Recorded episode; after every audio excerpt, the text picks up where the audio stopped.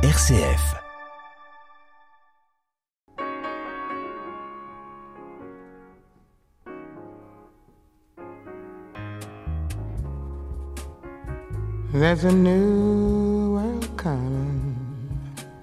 Si je vous demande de me citer un peintre, que répondriez-vous?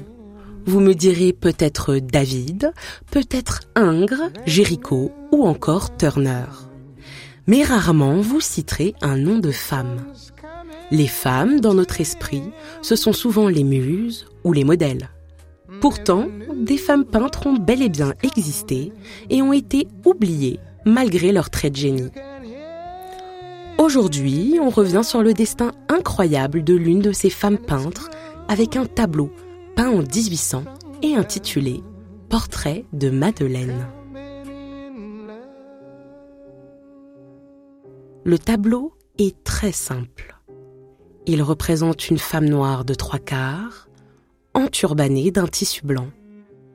Elle est assise sur un fauteuil à médaillon, recouvert d'un riche drapé bleu. Elle est vêtue d'un tissu ou peut-être d'une robe, ceinturée par un ruban rouge qui laisse son sein droit et son épaule découverts.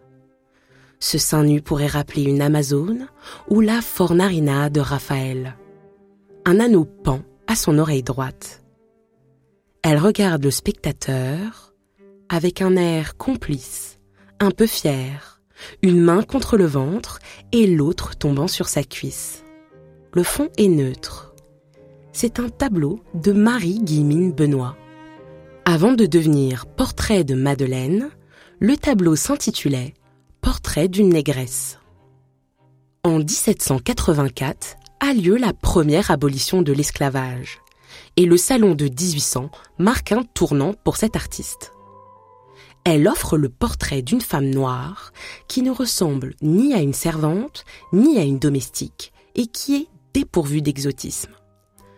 La seule trace de l'esclavage, c'est cet anneau qui pend à son oreille. Ce portrait est considéré, toujours aujourd'hui, comme un chef-d'œuvre. En effet, cette œuvre va s'inscrire dans un contexte très particulier. Six ans après l'abolition de l'esclavage, si bien que l'on pourrait le voir comme une célébration de l'émancipation des esclaves. Il est très important de rappeler qu'à l'époque, il était peu commun de peindre les peaux noires. Ici, le défi est donc double. On peint une femme noire, qui n'est pas une domestique, et on lui rend toute sa dignité. Elle n'est pas un objet, mais bel et bien une femme noire, qui est représentée là où normalement devrait se trouver une femme blanche.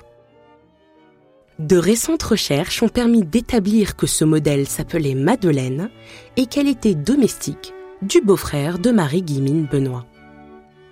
Marie-Guimine Benoît est la fille du ministre des Contributions qui est formée à la peinture à l'âge de 13 ans par la grande peintre Élisabeth Vigée-Lebrun. À 18 ans, elle entre dans l'atelier du premier peintre de Napoléon Ier, Jacques-Louis David. Jacques-Louis David n'est pas du tout fermé aux femmes peintres. Il formera également Angélique Monger, qui est la première femme à exposer un tableau d'histoire de grande dimension au salon.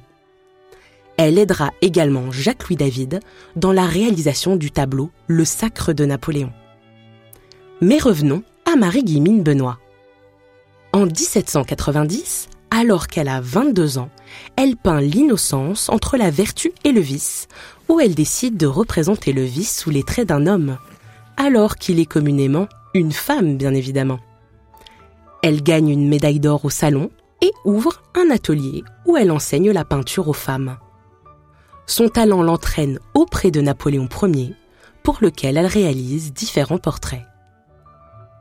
Sa carrière publique va prendre fin avec la Restauration. Elle cesse d'exposer. Mais pourquoi, vous demandez-vous? Certainement pour ne pas avoir d'effet négatif sur la vie professionnelle de son époux. Ce dernier était conseiller d'État. La peinture, une affaire d'homme, n'est-ce pas?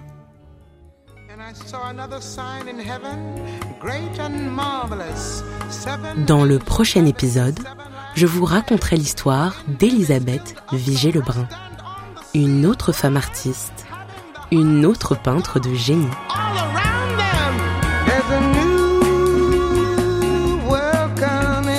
Vous venez d'écouter L'art, une affaire d'homme, un podcast original produit par RCF.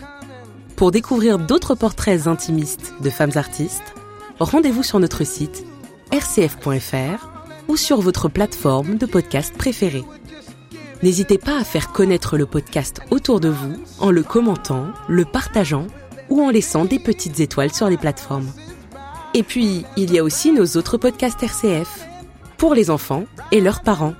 Zeus et compagnie, le podcast sur les divinités grecques, ou Quand je serai grand, les histoires fabuleuses des grands explorateurs.